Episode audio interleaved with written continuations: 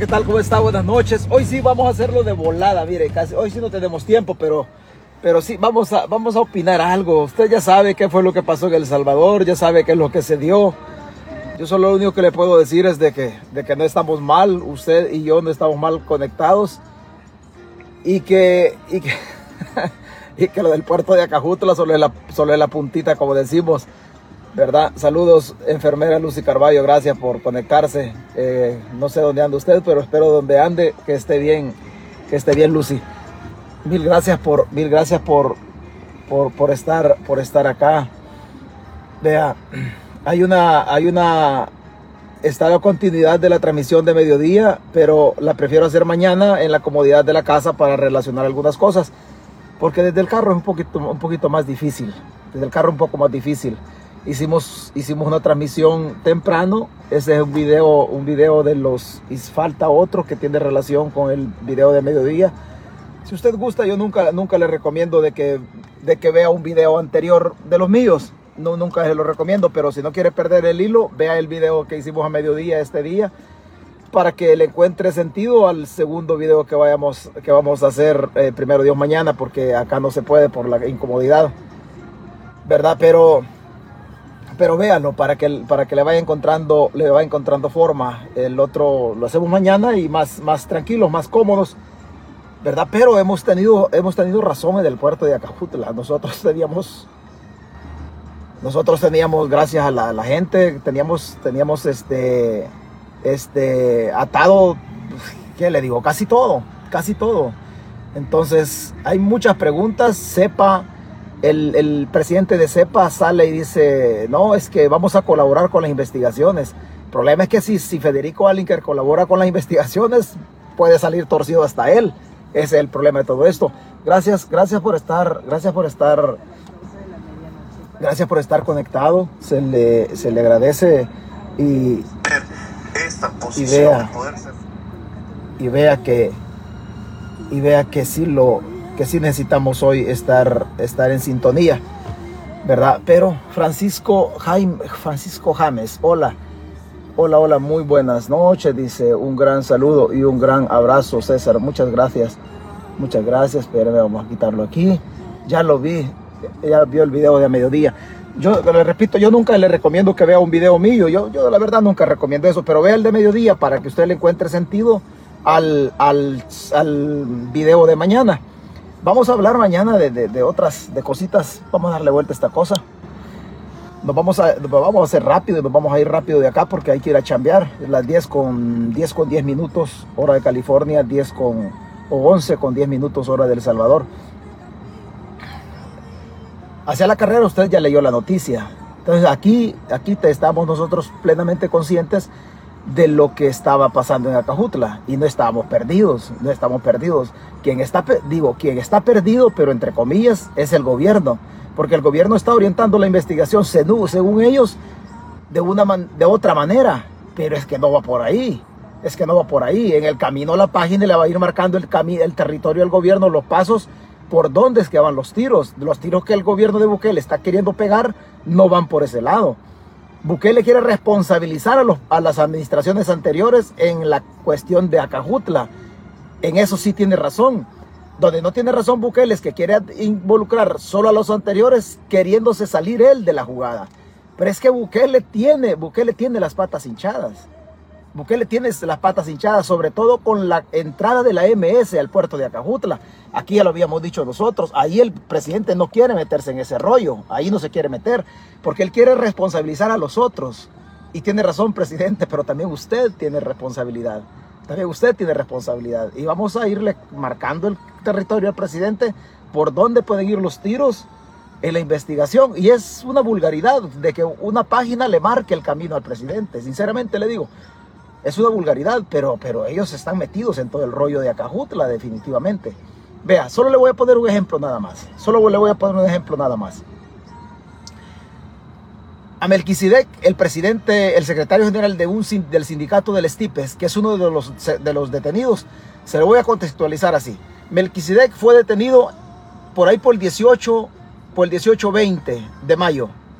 Fue detenido en este año en el régimen de excepción Melquisedec fue sacado de, este régimen, fue sacado y lo detuvieron por financiar pandillas. Usted sabe que en esta página habíamos puesto un video donde Melquisedec le solicitaba a los agremiados al sindicato de Estipes la colaboración, la colaboración en relación, voy a ver si encuentro, voy a ver si encuentro el audio, no se escucha muy bien, pero se lo voy a volver a poner para que vea usted de dónde venimos nosotros. Y este Melquisedec, y eso lo sabe el gobierno de Bukele. Ellos saben que es lo que ha pasado ahí. Lo que pasa es que hoy se quieren salir de la, hoy se quieren, permítame, hoy se quieren salir de la jugada, permítame. Hoy se quieren salir de la jugada. No, no sé, ellos ya no se pueden salir de la jugada. El gobierno de Bukele tiene las patas hinchadas en Acajutla. Ellos tienen, tienen las piernas, tienen las piernas hinchadas. Casi no se escucha el audio. Pero la voz que va a escuchar usted es de Melquisedec, uno de los detenidos en la operación. Y las reuniones de financiamiento de pandillas ya se daban en el gobierno de Bukele. Es ahí donde está la reunión, porque esta reunión ahí, lo voy a escuchar y se voy y si no lo que no se escuche se lo voy a tratar de explicar para que vea por dónde vienen los tiros y, y lo peor de todo es que nosotros tenemos recibos de lo que le descontaban a la gente. Eh, pero a ver si se escucha, veamos, permítame, a ver si escuchan, que sea poquito, hagamos el esfuerzo. Pero ahora todo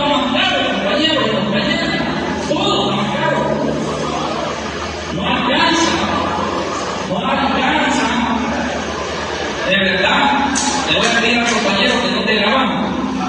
Porque esto es bien delicado. Esto es delicado. Por favor, esto no, no vamos a grabarlo. Le voy a pedir que no esté grabado. Porque si no, a él lo vamos a mandar a la ¿Verdad? El video, realmente el audio, el audio casi no se escucha. Casi no se escucha, pero lo voy a subir a la página. Lo voy a subir a esta página para que usted con paciencia lo escuche. Y el, el, audio tiene que ver con una reunión del sindicato del Estipes, en donde Melquisedec era secretario general, en donde le solicitaba a sus agremiados que si, que si podían aportar, si podían aportar un dólar con 50 centavos más. Un dólar con 50 centavos más, porque ellos, porque ellos descontaban un dólar. Ellos descontaban un dólar. Entonces, como la crisis económica, la canasta básica iba incrementando, las pandillas necesitaban un dólar 50 más. Se iba a sumar 2.50. Entonces el gobierno, el gobierno obviamente sabía de lo que estaba pasando porque, porque este muchacho, este muchacho, vea, vea, le voy a, le voy a poner este, le voy a poner este, este, este recibo. Estos eran los recibos que descontaban en el Estipes. Estos eran los recibos. Ahí está el puerto de Acajutla. Ahí está el puerto de Acajutla. Ahí están las cantidades que descontaban. Ese es el sello del puerto de Acajutla. Sepa puerto de Acajutla. Por acá, por acá aparece, permítame un segundo. Por acá aparece el sindicato. Por acá aparece el sindicato. Vea, si usted lo logra ver bien, por acá aparece el Estipes relacionado por acá. Ahí lo ve usted, el Estipes. Por problemas de logística, pues obviamente no se puede ver bien, pero ahí aparece todo. Descontaban 2 dólares con 50 centavos. La última vez que descontaron fue en el mes de mayo. En el mes de mayo de este año. O sea, el gobierno no vaya a decir que no sabía que estaban descontando ese dinero. Estos recibos que tengo, estos recibos son de, son de, si usted puede ver, ese recibo, este es, es uno, es un recibo. Vea la colocación del sello. Vea, ese es el otro recibo. Estos son de octubre y noviembre del año pasado, pero el sindicato dejó de descontar hasta mayo de este año. Y sepa y el gobierno de Bukele no pueden decir que no sabían de lo que pasaba ahí. ¿Y sabe por qué ellos sí sabían? Porque en Acajutla hay dos sindicatos.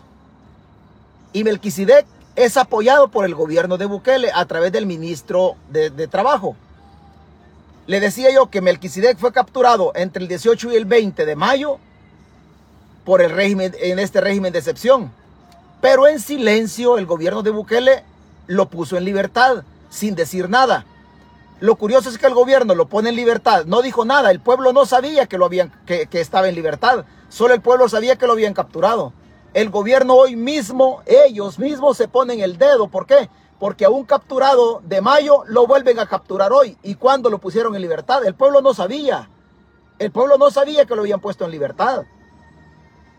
pero hoy lo volvieron a capturar. ¿Cómo es una persona que está presa en el ideal de la gente, en la noticia del gobierno está presa, hoy lo vuelven a capturar? No puede, no puede ser, lo pusieron en libertad gracias a las gestiones de Federico Alinker, del Neto Sanabria, el Broso y de Rolando Castro. Sobre Rolando Castro, ahí está, el video de la postura de Rolando Castro en relación a la captura de este señor.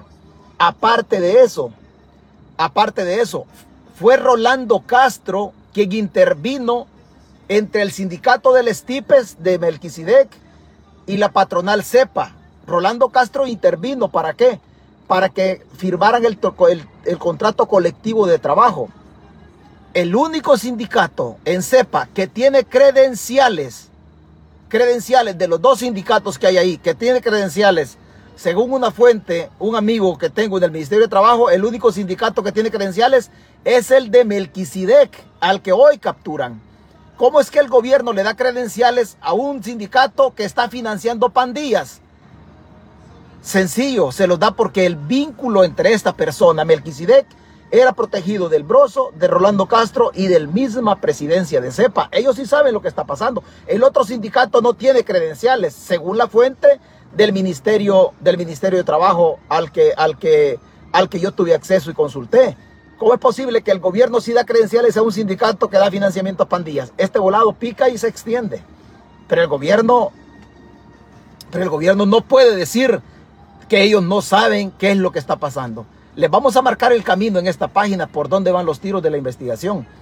Y lo que sí le puedo garantizar, que la captura de estas personas es una pugna de poderosos dentro del mismo gobierno.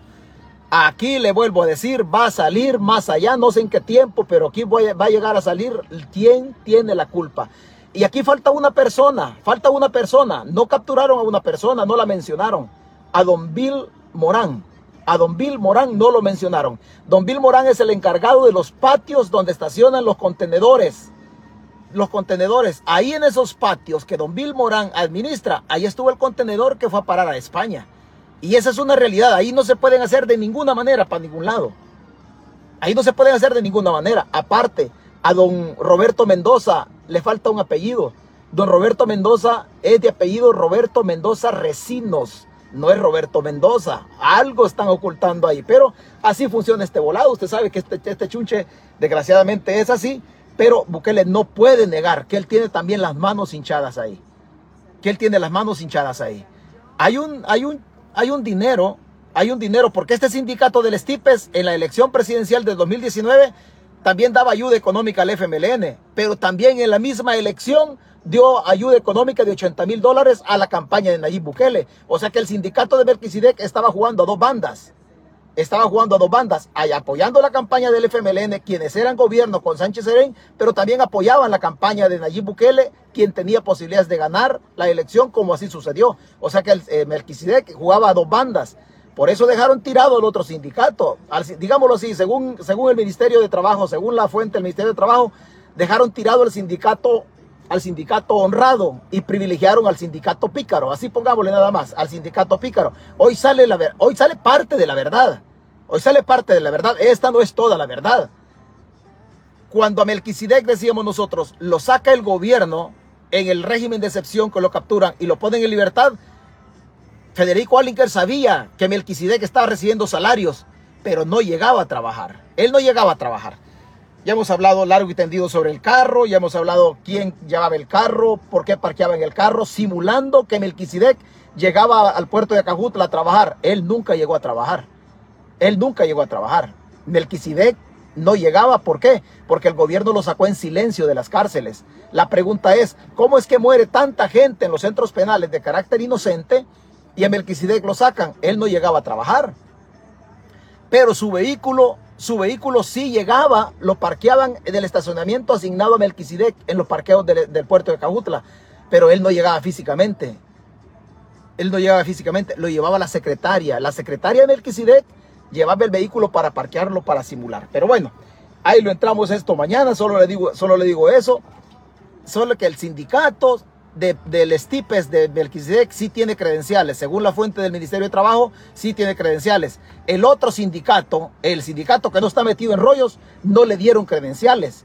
Y aquí sí la pregunta es puntual. ¿Cómo es que el ministro de Trabajo de Bukele o el gobierno de Bukele sí le entrega credenciales a un sindicato que a través de los recibos que esta página tiene como pruebas sí han financiado pandillas y el otro sindicato lo habían diezmado, lo habían relegado allá a cualquier cosa? Esa es la pregunta y eso es lo mismo que eso es lo mismo que, que, dice que dice la fuente en el Ministerio de Trabajo. A ver cómo sale, a ver cómo sale todo esto. Digo a ver cómo sale todo esto no porque nosotros no intuyamos a dónde va, pero es un conflicto entre poderosos del gobierno, entre poderosos del gobierno. Esto va a estar atado a la matanza del mes de marzo. Esto va a estar atado a la matanza del mes de marzo porque se, se, se nos imaginamos nosotros que aquí anda metido un muchacho de indicativo torero que aparece en los audios en los audios de Carlos Marroquín. Pero ahí dejémoslo, no entremos más en detalles porque no tenemos más nada, más nada atado, más nada, más nada para este rato. Pero vaya y escuche ese video y se va a dar cuenta de dónde venimos y para dónde, hacia dónde vamos. Y el gobierno está mintiendo. Federico Aliker dice, sepa, va a colaborar, no tiene nada que ver. No, señor, no, señor. Federico Alinker le echa la culpa a los gobiernos anteriores, a los gobiernos anteriores. Y tiene razón tiene razón, en parte tiene razón. Lo que no puede negar Federico Alinker que ellos sí sabían, porque fue este gobierno de Bukele el que entregó la administración, el que entregó la administración de, del puerto de Acajutla a las pandillas. Fue en esta administración que se acrecentó todo.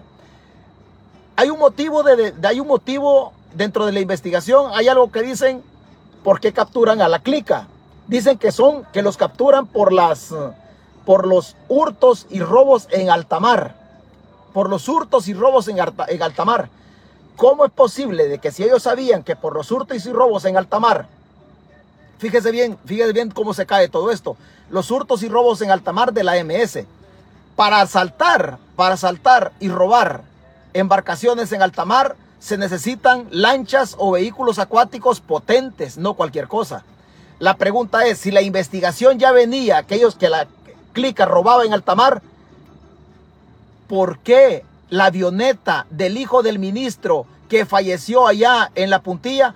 Porque andaba rescatando a personas náufragas cuando la avioneta estaba regalada por los norteamericanos, equipada con toda la tecnología para incautar o perseguir los delitos relacionados con el narcotráfico en alta mar. ¿Por qué se fue para la puntilla? ¿Y por qué? ¿Usted cree que de hace poco venía este problema en Altamar, en el puerto de Cajutla? No, no, nunca supimos nosotros qué pasó con la avioneta donde falleció el hijo del ministro de Defensa y donde fallecieron dos oficiales más. ¿Por qué utilizaron la avioneta para labores para las cuales la avioneta no estaba utilizada, pero no la utilizaron, según lo que ellos dicen en las investigaciones, para lo que pasaba en Altamar? En el entendido que ellos no sabían, el gobierno sí sabía lo que estaba pasando en Acajutla. El gobierno sí sabía lo que estaba pasando en Acajutla. Y lo peor de todo, lo peor de todo es que el gobierno cree que a la DEA le va, a ver cara de pendejo. No, la DEA también, ellos saben qué pasó ahí. Ellos saben porque la operación de Valencia fue conjunta con la Guardia Civil Española. Y aquí le vamos a marcar el territorio, le vamos a marcar el paso al gobierno con, esta, con este rollo, con esta investigación. Ellos están mintiendo. Es el sistema que se nos corrompió. Aquí no estamos hablando, no estamos cubriendo ningún gobierno. Todos los gobiernos tienen metidos en ese problema de Acajutla, todos los gobiernos, pero se terminó de institucionalizar en el gobierno de Bukele. Se terminó de institucionalizar en el gobierno de Bukele. Nosotros tenemos conocimiento que hay un sindicalista o un ex sindicalista o no sé qué, qué fue lo que pasó ahí, que se opuso a este rollo. Al sindicalista lo corrieron, lo corrieron o no sé si lo mataron al final. No sé si lo corrieron o lo mataron porque todavía estamos en el camino de ver de ver quién era el sindicalista. De ver quién era el sindicalista. Hay un sindicalista que se puso al tiro. Y el año pasado lo corrieron, lo descansaron o lo mataron.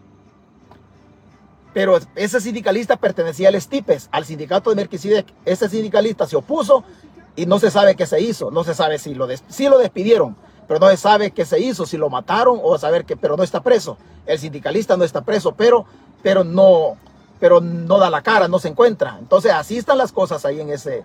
Cállese, dice, cállese. cállese, me dice un señor ahí, no se enoje. ¿Por qué se molesta? ¿Por qué no se enoje? Aquí no estamos. ¿A usted no le gusta la plática? Pues de todas maneras, váyase. Vea, Así lo vamos a dejar esto y lo seguimos mañana. Solamente una probadita para que vea por dónde van los tiros de esta página. Usted, usted ha hecho un grandísimo trabajo. Usted ha hecho un grandísimo trabajo. Enorme trabajo que ha hecho usted en esta, en esta, en este rollo. Usted, usted se ha metido acá y hemos hecho, hemos hecho todo lo humanamente, todo lo posible por, por hacer excelente, excelente trabajo y sabe que lo, usted sabe que lo hemos hecho. Usted sabe que lo hemos hecho. Usted que ha comentado y que me ha regalado su tiempo, usted sabe que hemos hecho el trabajo. Y eso, y eso es gratificante, tanto para usted que persigue a los corruptos, como la página, como la naturaleza de la página también es darle, darle con todos estos tacuacines. Entonces hemos hecho un excelentísimo trabajo. No venimos de hoy metiéndonos en este rollo, no, no venimos de hoy. La página, la página inició, inició esta aventura allá por el, allá por el 19 de noviembre, por el 19 de noviembre del, del año pasado. Allá iniciamos la aventura nosotros de ver qué pasaba en Acajutla. Y teníamos razón, nadie daba, nadie daba nada por, por este rollo de la página. Mire, ni un periódico nos quiso agarrar la idea. En El Salvador nadie, ofrecimos nosotros toda la información para que le den seguimiento y ni un periódico se quiso meter en este rollo. Hoy han tomado la noticia los periódicos, pero cuando ya estaba la noticia ya estaba cocido todo, pero en la investigación nadie quiso meterse porque estaba osada es un montón. Vea, aquí tenía, hacíamos nosotros la primera publicación donde nos metíamos, donde nos metíamos en todo esto. El 19 de noviembre del 2021, nosotros hacíamos una publicación. Hacíamos una publicación, 19 de noviembre de 2021. el gobierno ha entregado a la MS-13 la administración del puerto de Acajutla por medio de uno de los dos sindicatos. La pandilla administra la zona de los patios, el muelle y el transporte de mercancías. Este negocio les aporta millones. Allá iniciamos nosotros todo esto y reventó al final. Hoy los periódicos lo toman y está bien que lo tomen, es noticia. Pero cuando nosotros les ofrecimos la información, nadie la quiso agarrar. Porque esto, sinceramente le digo, esto apesta, apesta y apesta, apesta feo. Pero bueno, eso es, eso es en sí, eso es en sí lo que, lo que, lo que sucede dentro de, dentro otras, otras cositas, hay unas cosas que son, son meras, meras vulgaridades, y lo voy a decir así de esa manera, porque, porque el gobierno, el gobierno está construyendo centros penales, usted ya sabía, usted ya sabía, cuando andaban midiendo ahí en las faldas del cerro, de las faldas del cerro en San Vicente, en jurisdicción de Tecoluca, esta página lo dio, lo dio a conocer. Esta página lo dio a conocer los primeros dos días que anduvieron midiendo y dijeron que era una locura, que todavía no, que no era cierto, que esta página estaba mintiendo. Esta página no estaba mintiendo. Lo que no se pudieron tomar fueron fotografías. ¿Por qué? Porque la gente que andaba ahí no permitía que los lugareños tomaran fotos y nos colaboraran con imágenes. Pero nosotros adelantamos, ahí en San Vicente están construyendo un centro penal. Un centro penal. Y muchos, muchos señores que siguen al gobierno y que se meten a la página me decían que no, que estaba loco. No, no estábamos locos. No, no estábamos locos. Nosotros podemos estar locos en el sentido que nos metemos a hacer cosas que generalmente no se hacen en las páginas, pero nosotros no estábamos locos, lo decíamos puntualmente y usted lo escuchó en una de las transmisiones de estas, de estas horas de la tecoloteada. Y justamente, pero el gobierno, el gobierno se queda, se queda, se queda corto. ¿Por qué? Porque aquí está metida la empresa privada. Aquí está metida la empresa privada. No se vaya a sorprender si en la próxima lista Engel no viene un empresario salvadoreño. No se va a sorprender, un empresario va a aparecer ahí. En la próxima lista Engel va a aparecer un empresario salvadoreño. En todo esto de los centros penales tiene metido la mano la oligarquía salvadoreña. Aquí el silencio de la NEP es cómplice el silencio de la NEP. Y por eso es que cuando a mí me dicen, hay gente que se molesta porque yo digo, oh, es que Simán, y hay gente que dice que Simán es buena persona, posiblemente y sea buena persona, posiblemente. Pero la experiencia a mí me ha dicho que la oligarquía en El Salvador todo el tiempo va chingándonos. Y esa es una realidad. Que Simán sea buen patrón o no sea buen patrón, esa es harina de otro costal. Pero en mi percepción, en mi percepción, y creo que en la percepción de la mayoría, las oligarquías siempre nos han estado jodiendo. Es una realidad. Hoy, vea, esta, esta cosa, esta cosa de este, de este, de este muchacho. Vea, esta cosa de este muchacho. Y faltan, y falta, es que mire, no hay tiempo. Falta hablar de las pensiones en Bitcoin. No somos desconocidos de ese tema. El año pasado dijimos nosotros que las pensiones les iban a pagar en Bitcoin. Tenemos la prueba del video que hicimos el año pasado, pero no hay tiempo para tanta cosa porque tampoco nos dedicamos a esto. tampoco nos dedicamos a esto. Oiga, escucha lo que decía el gobierno en el 2019.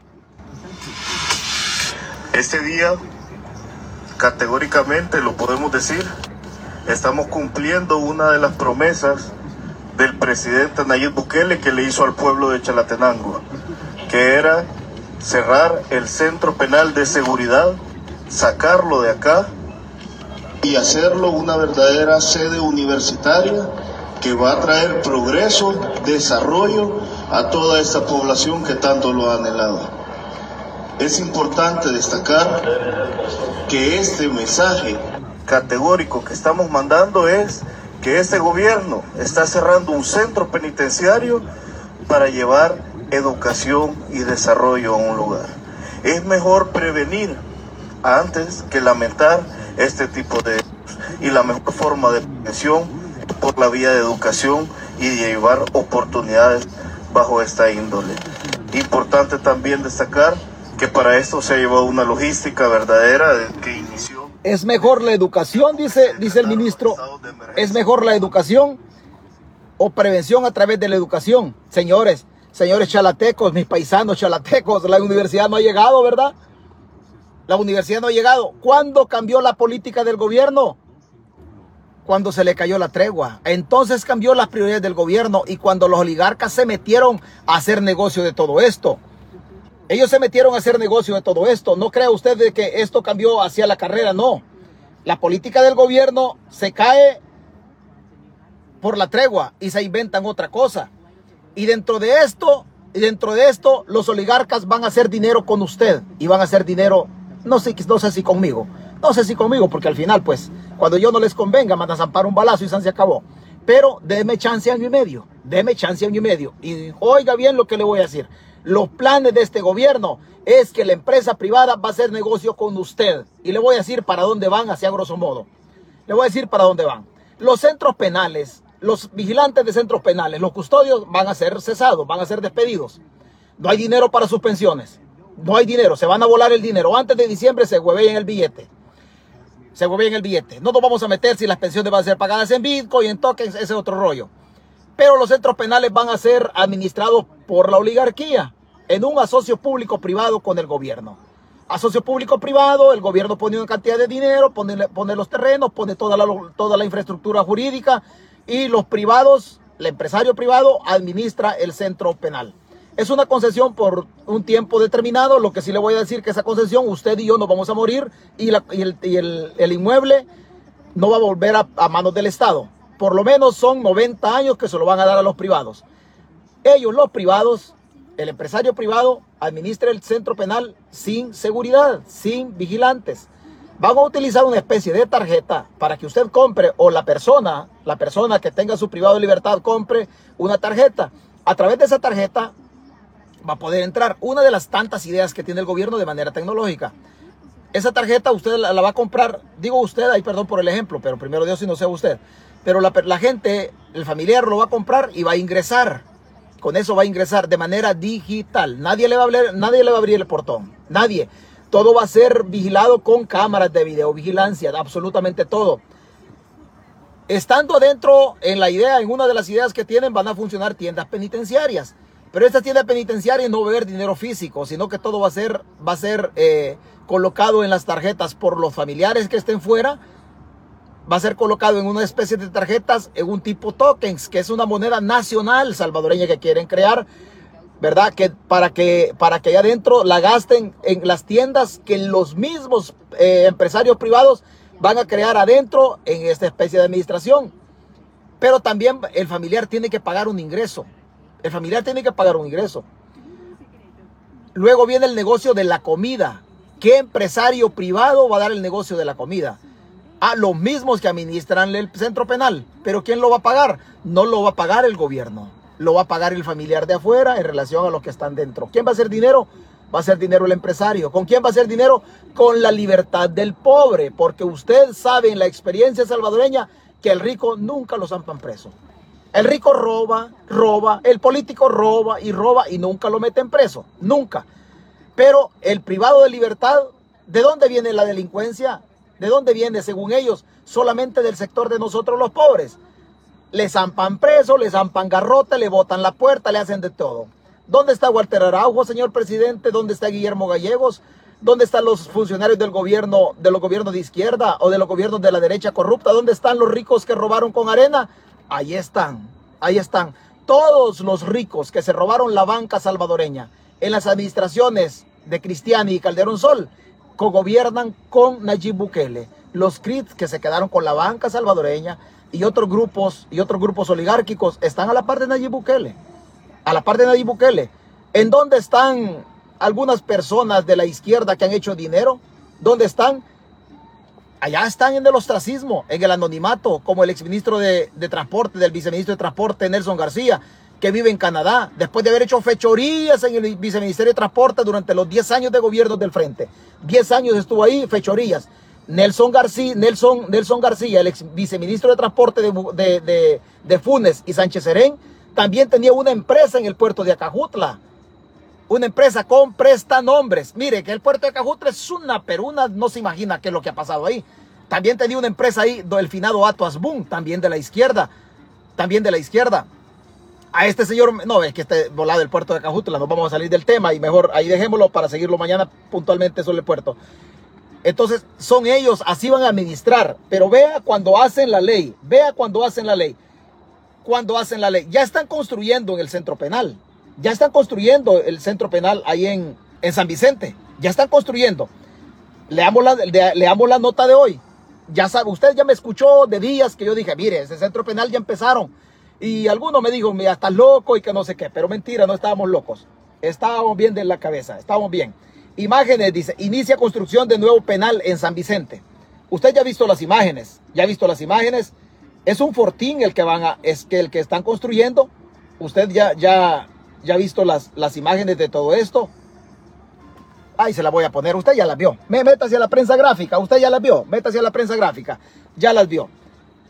Dice, un terreno de aproximadamente 230 manzanas en el cantón El Perical de Tecoluca, en Tecoluca, nuestra fuente era de Tecoluca o es de Tecoluca, ahí tenemos como unas tres fuentes para que vean este voladito y nomás se confíen, pum, vamos a tomar fotos. Ya ellos ya saben, nomás se confíen, tomamos fotos. Lo dijimos, en El Perical, jurisdicción de Tecoluca, San Vicente, es el elegido para construir un nuevo centro penal, el cual, según afirmó el presidente Nayib Bukele a inicios del mes de abril, de este año sería el más grande del país con capacidad para 20 mil privados de libertad. Negociazo que va a ser la empresa privada.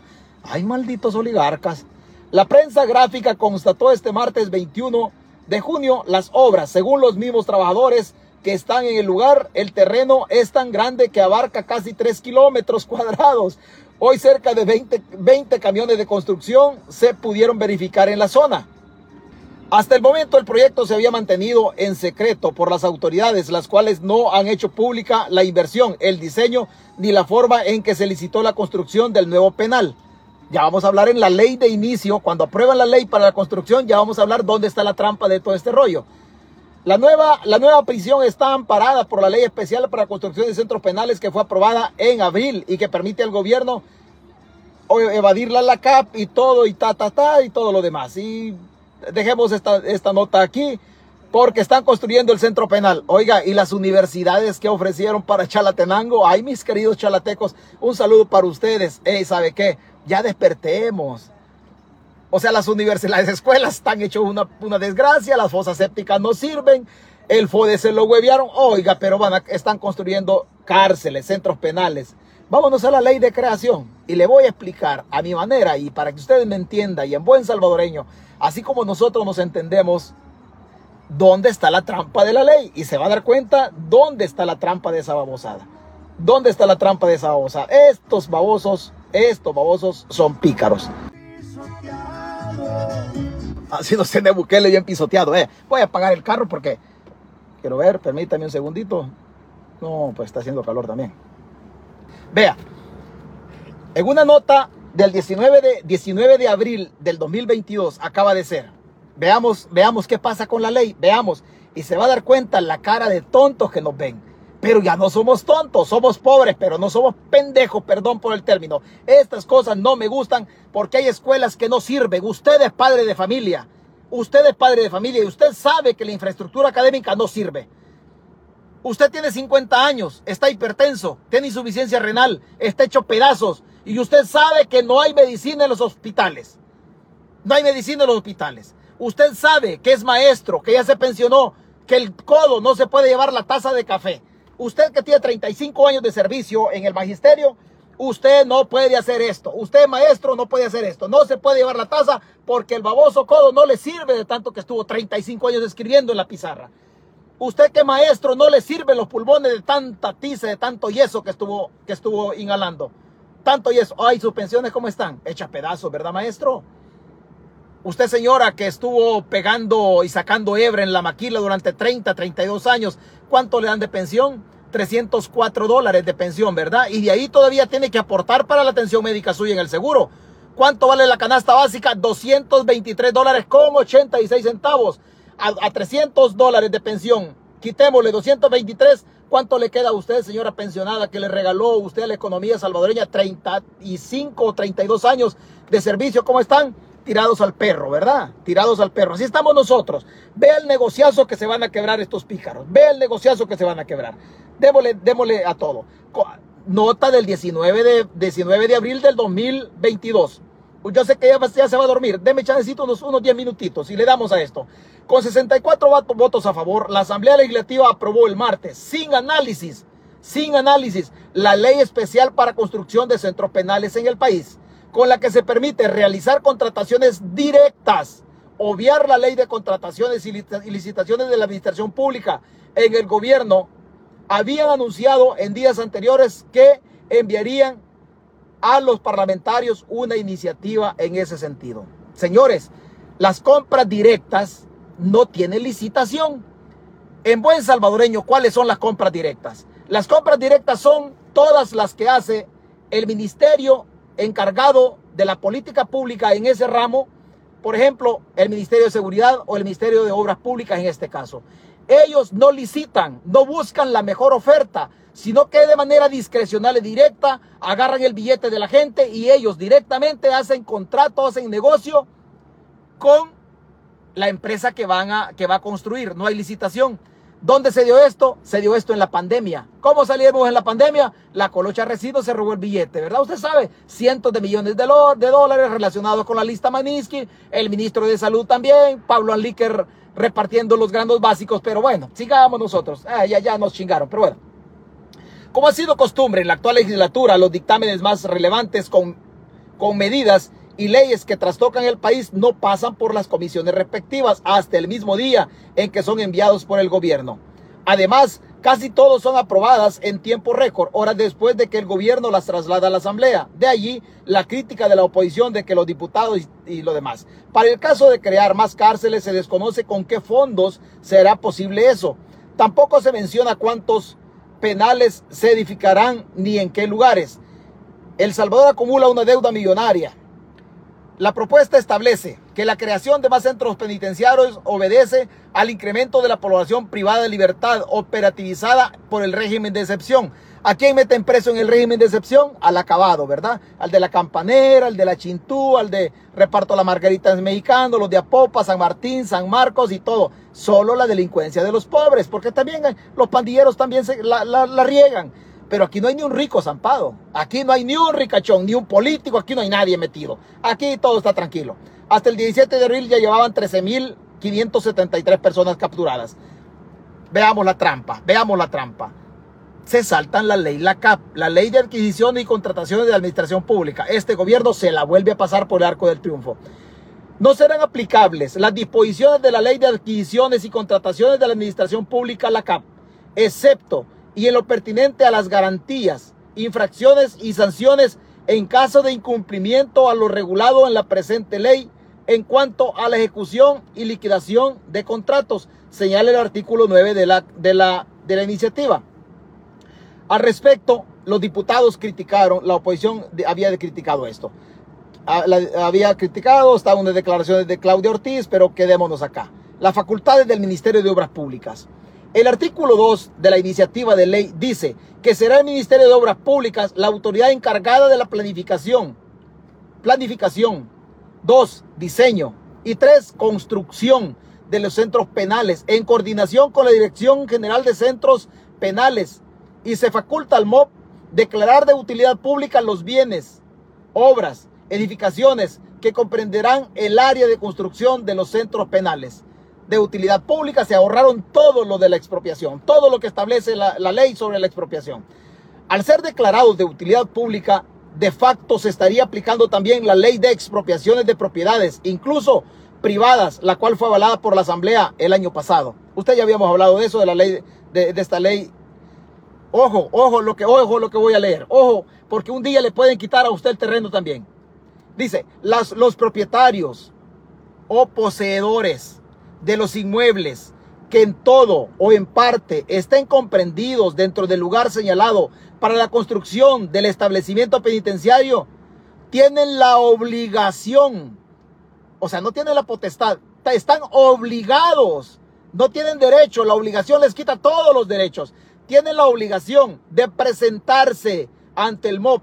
El Ministerio de Obras Públicas no lo va a ir a buscar, usted tiene que llegar. El Estado le dice a usted, mire, yo quiero su terreno para tal cosa. Y usted tiene que llegar, usted está obligado a llegar, no puede, no puede echarse para atrás. Dice, tiene la obligación de presentarse ante el MOP dentro de los 15 días hábiles siguientes, contados a partir de la fecha de la publicación del segundo anuncio en el diario oficial o en periódico de mayor circulación. Y nuestros campesinos que no leen en ningún periódico ya se lo llevó el río. A manifestar por escrito si están dispuestos a la venta voluntaria, a la venta voluntaria, fíjese bien, de los inmuebles afectados. Y si no están, y si no están de acuerdo voluntariamente, allá dijeron atrás que se los van a quitar. ¿Por qué? Porque son declarados de utilidad pública. O sea, si pasaste orín y si no pasas también te mello, pero mojadito se va a ir. Para lo que se procederá a la formalización de la escritura correspondiente, reza el inciso 2 del artículo 12 del proyecto de ley, el que aprobaron. Y en los casos en que el Ministerio de Obras Públicas no logre un acuerdo con los propietarios de los inmuebles declarados de utilidad pública para construir cárceles, podrá seguir a través de la Fiscalía el procedimiento especial de adquisición de las propiedades. O sea, se lo van a quitar a la fuerza. Aquí usted no se va a salvar, se lo quitan porque se lo quitan. Se lo quitan porque, porque se, lo, se, lo, se lo quitan.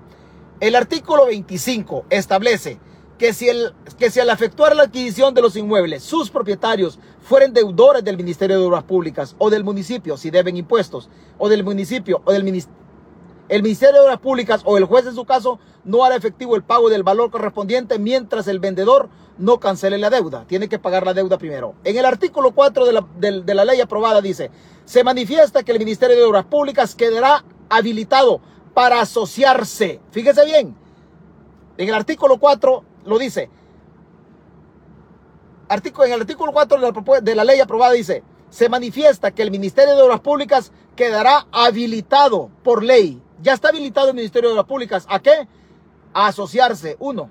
Dos. A celebrar convenios con sectores privados o constituir sociedades con el fin de garantizar la construcción del o los establecimientos penitenciarios que se identificaren necesarios. Se puede asociar o puede celebrar convenios con sectores privados, a socios públicos privados. Aquí ya se metieron los privados. Aquí ya se metieron los privados. El pueblo no está obligado, el gobierno no está obligado a entregarle cuentas al pueblo. ¿Por qué? Porque se saltaron la LACAP. Aquí no vamos a saber los montos, no vamos a saber el origen del dinero. Aquí puede poner el dinero Calleja, pues lo puede poner Bukele, lo pueden poner con prestanombre. No vamos a saber, aquí no vamos a saber quiénes están aportando el dinero. Obras Públicas tendrá las siguientes facultades. Uno, preparar por sí o por contrato con terceros la elaboración de estudios. Dos, diseño y construcción. La facultad de hacerlo ellos o contratar a terceros. ¿Quiénes son los terceros?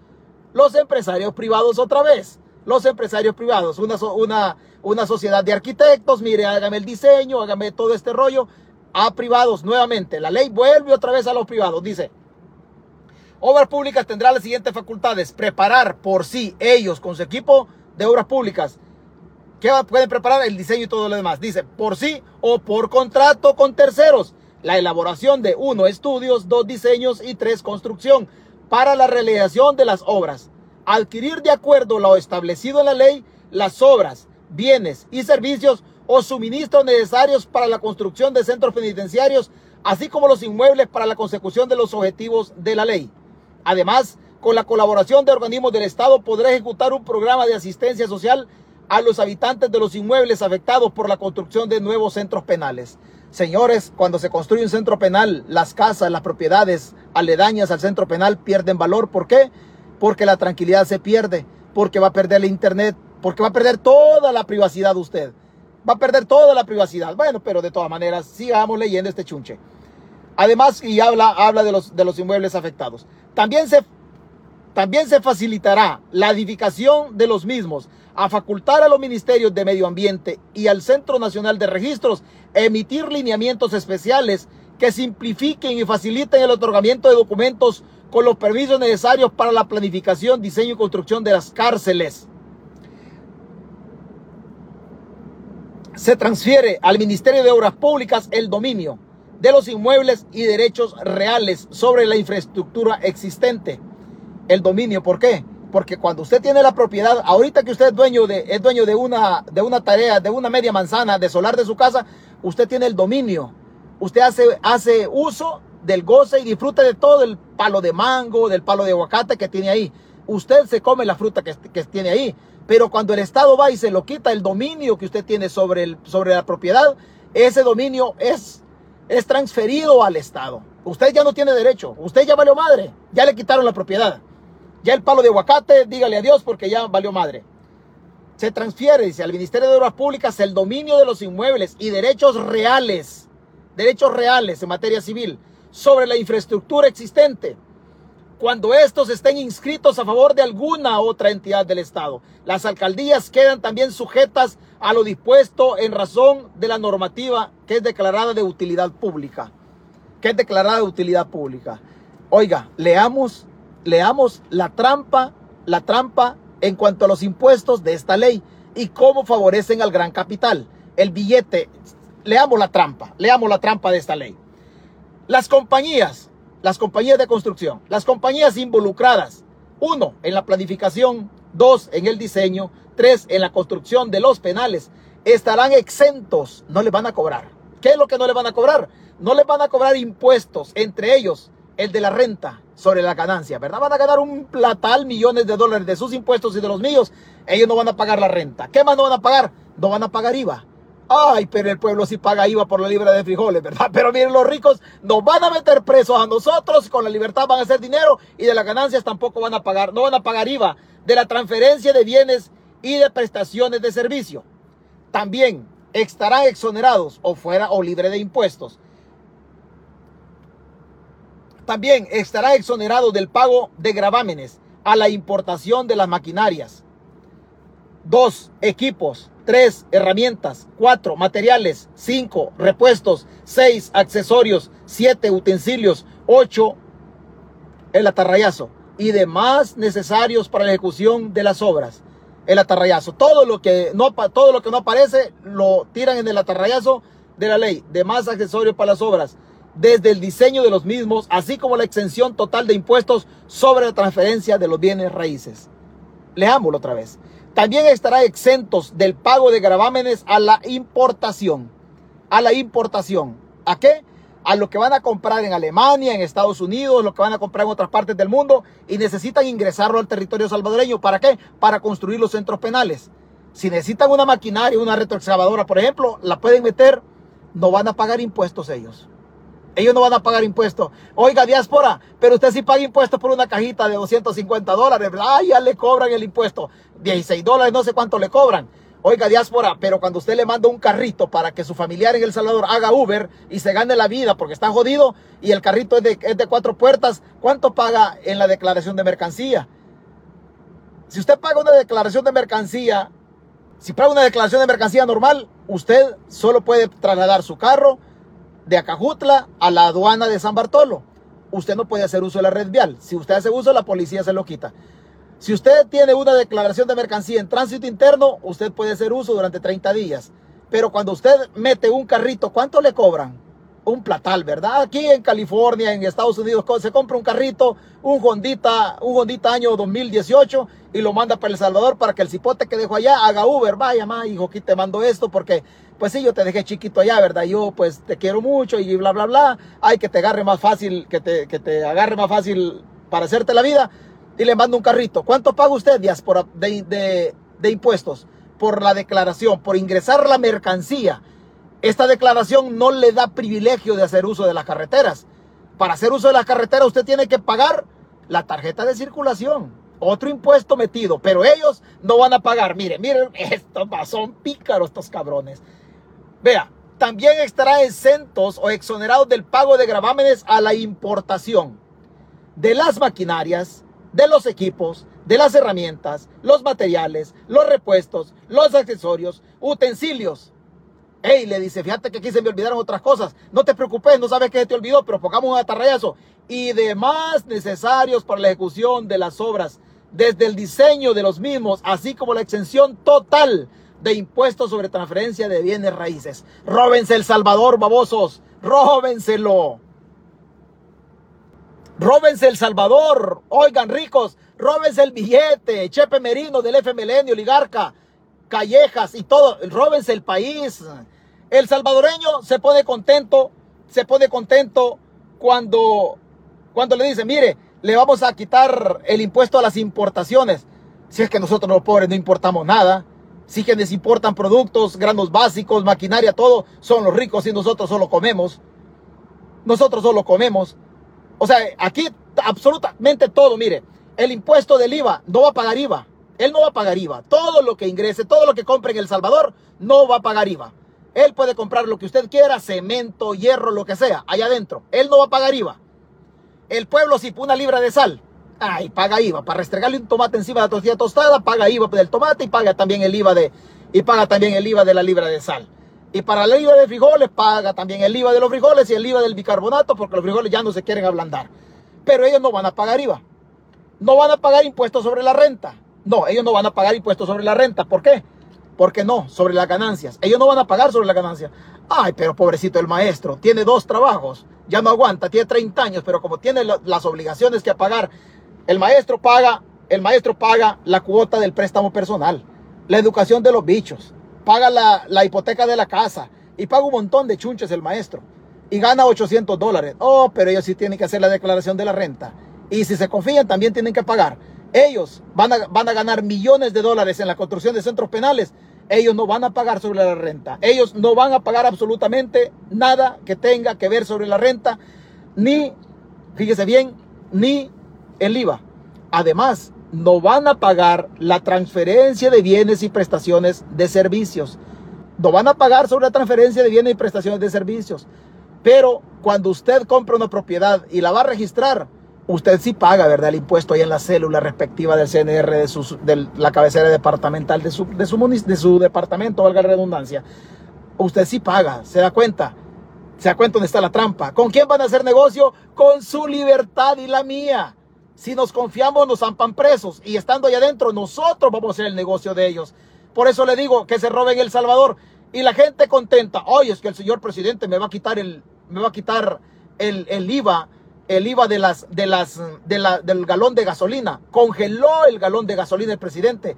No seamos ingenuos. No seamos ingenuos. Si el presidente de la República congeló el galón del combustible a 4.30, por ejemplo, la gasolina, pero está, está a 6.30, hay un déficit ahí de 2 dólares. De 2 dólares. El, el empresario va a recibir los 2 dólares. Usted lo está pagando a 4.30 pero vale 6.30 en el mercado en el ejemplo. El empresario no va a perder, va a recibir los 2 dólares. ¿Quién se los va a dar? El gobierno. ¿Y el gobierno de dónde le va a dar los 2 dólares? De sus impuestos y los míos. Esto es como que usted se celebre una fiesta. Se celebre una fiesta. Y usted solita se regala, se, se regala o se da los obsequios. Usted se organiza la fiesta y todo y usted va a la tienda, se compra los zapatos, se compra ropa interior, los envuelve en regalos, hace cinco regalos y usted solita se regaló. Y el pueblo contento y ellos se están robando el país. Ellos están robando el país y la gente contenta. Y la gente contenta. Han hecho negocio con el furgón ahí en, ahí en el puerto de Cajutla, fue a parar con más de 43 millones de dólares allá a España y la gente contenta. Han hecho trance con las pandillas en el negociazo este y la gente contenta. Le están metiendo a los inocentes presos y la gente contenta. Metan presos a los pandilleros, excelente. Ey, y los políticos y los que se han robado el billete del pasado y del presente. Y la gente, la gente está contenta. La canasta básica va hasta el tope que no se detiene. No se detiene. La canasta básica ahí no le quitan el IVA, ¿verdad, presidente? Y el pueblo está bien reventado aguantando hambre. Ahí no le quiten el IVA. Y la gente contenta porque la hacen pedazos. Pero el rico no quiere pagar IVA. El rico no quiere pagar impuestos sobre las ganancias. No quiere pagar impuestos sobre las ganancias. ¿Se da cuenta? Entonces, ¿dónde estamos? Esto cambió para seguir igual, señores. 1989, 2022 y esta babosada siguió igual. Siguió igual. Las escuelas, usted sabe que no sirven las escuelas. A donde sus hijos van, los baños no sirven.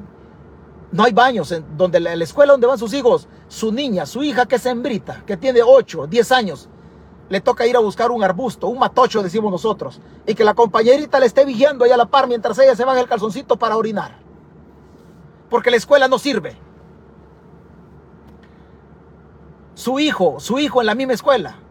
Ahí está en la esquina, ahí del, árbol, en la esquina de cualquier lado, se saca la churumbita, se saca la cosita y se pone a orinar ahí, porque no hay baños. No hay baños. Hay un palo de mango cerca de la escuela. El cipote, ay, come mango a lo tranquilo, se llena todo así de mango. No hay agua para que se laven las manos. Absolutamente no hay agua. No hay escobas, no hay trapeadores. La energía eléctrica no existe en algunas escuelas. Pero haciendo centros penales, ¿se da cuenta usted por qué? Perdón lo que voy a decir. ¿Se da cuenta usted por qué a nosotros los gobiernos nos necesitan pendejos? ¿Se da cuenta por qué? ¿Se da cuenta por qué a nosotros los gobiernos no nos educan y nos necesitan pendejos? Entre más pendejo es un pueblo, los gobiernos mal lo manipulan. Entre más vivaracho es un pueblo, entre más reniega un pueblo, entre más obliga, entre más exige el cumplimiento de, sus derechos, los políticos tiemblan con un pueblo educado. Por eso no nos educan. Allá, en el, allá dijo, dijo Nayib Bukele en un meeting, en un meeting, que organizó Roy García, Luis Reyes, allá por el 2018, en un meeting en Chalatenango, 2018, 2017, 2018.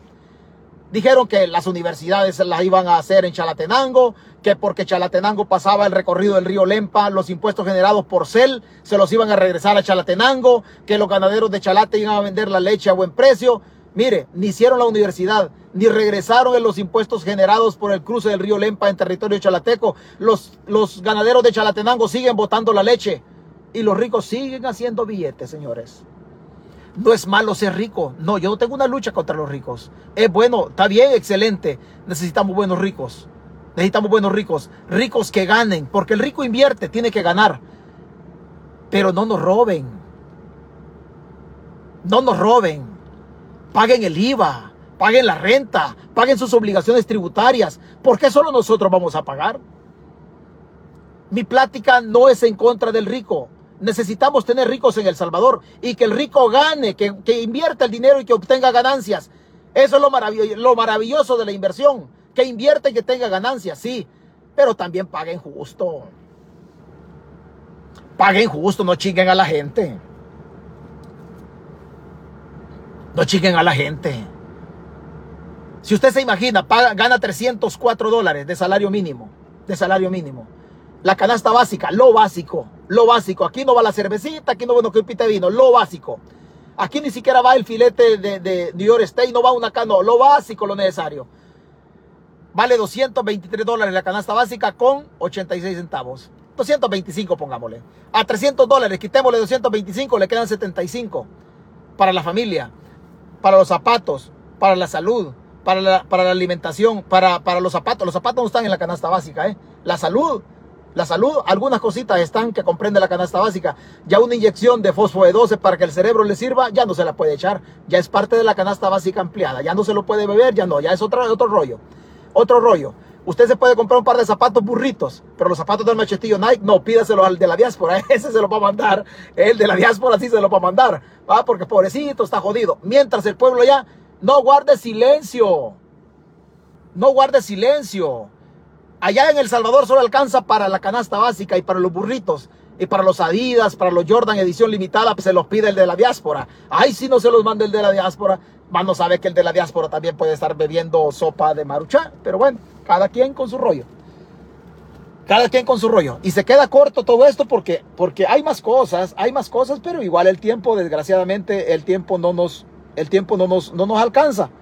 El tiempo no nos alcanza en esta, en esta, en esta, en esta situación. Pero de todas maneras, que le digo, otros 30 días del régimen de excepción, una maestra, una maestra capturada, la asamblea reorienta 12 millones, 12 millones de dólares para, para, fíjese bien, sin licitación para el tren del Pacífico, todo oscuro, nadie entrega cuentas absolutamente de nada.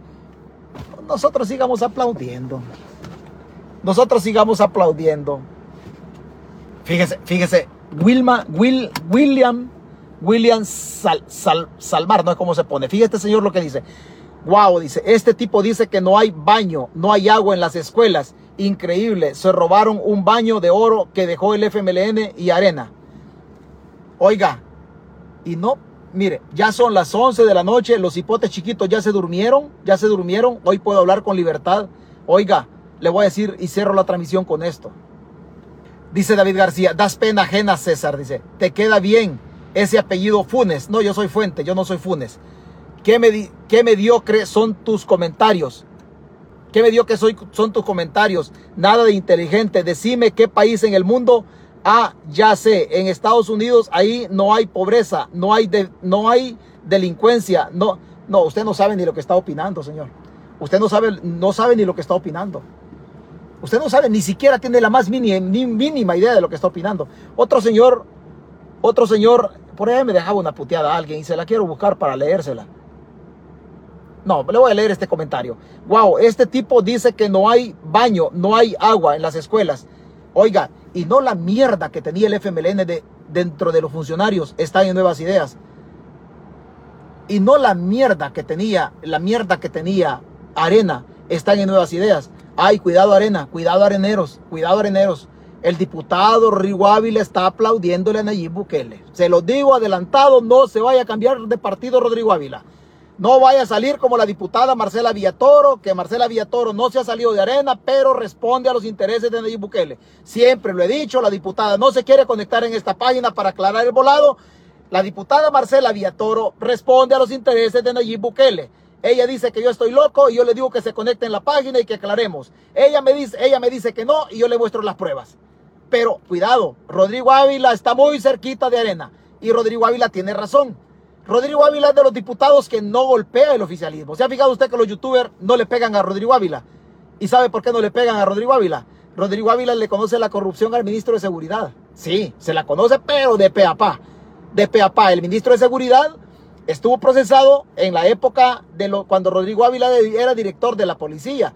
Rodrigo Ávila dirigieron investigaciones en contra del ministro de Seguridad. De ahí el ministro de Seguridad, Gustavo Villatoro, pasó al, ser funcionario con Tony Saca en la Dirección General de Aduana. Pero Rodrigo Ávila le conoce la corrupción, le conoce la corrupción.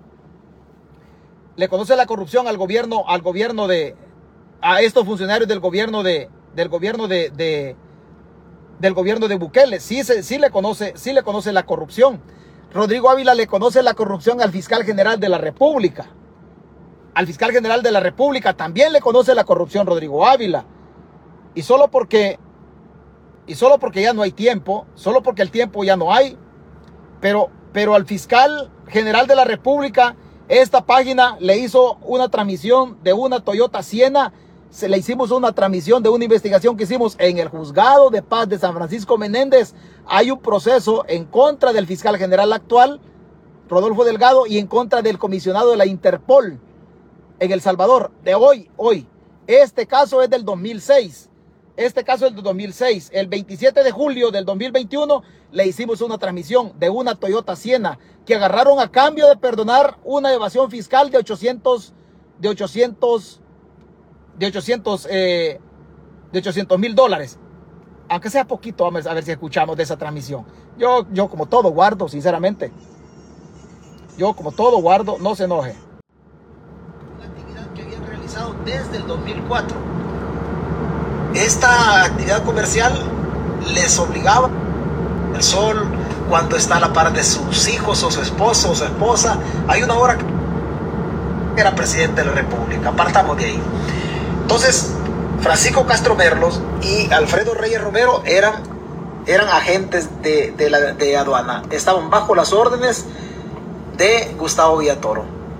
Fueron liberados ellos, eh, fueron liberados de, de, aduana. Obviamente cuando los liberan, antes ya habían trabajado, y ya cuando los, los liberan ya, era, ya quizás tenían el cargo o tenían la situación de, de ex empleados. Eh, los acusados simulaban exportar ropa íntima femenina hacia Nicaragua, una actividad que habían realizado desde el 2004. Esta actividad comercial les obligaba a pagar IVA, el 13% de IVA, pero ellos no lo pagaban, no lo pagaban y se fue acumulando hasta hacer una cantidad por ahí por 800 mil dólares, más o menos. Resulta que ellos recobran la libertad. El responsable de tutelar esos intereses del Estado en esa época en la Fiscalía General de la República era Rodolfo Delgado. Era Rodolfo Delgado. Este proceso es donde estaba relacionado este muchacho que no le hemos vinculado el, cargo todavía en la policía, de apellido Lazo, que también recibió un carro. No, no, no tenemos el nombre, por eso no voy a dar el, el, la marca del carro ni, ni, la placa del carro. Pero a Rodolfo Delgado, la, la señora, la señora María Rosibet Díaz Cruz, le entregó una Toyota Prado año 2004 en concepto de dádiva por haberse hecho loco cuando ella recobra la libertad. La señora tiene Facebook, ya la, lo ubicamos también en el Facebook. La señora le entregó, le entregó a Rodolfo Delgado, fíjese bien, un vehículo placa 344 mil 058. Una Toyota Prado año 2004. Se la entregó en el 2006 a Rodolfo Delgado. Esto está documentado. Se le entregó a Rodolfo Delgado. Este carro estaba a nombre de Rosibet Díaz Cruz. El otro mando, el otro mando. Ahí dejémoslo. Cuando ese hecho sucedió, Rodrigo Ávila dirigía las investigaciones.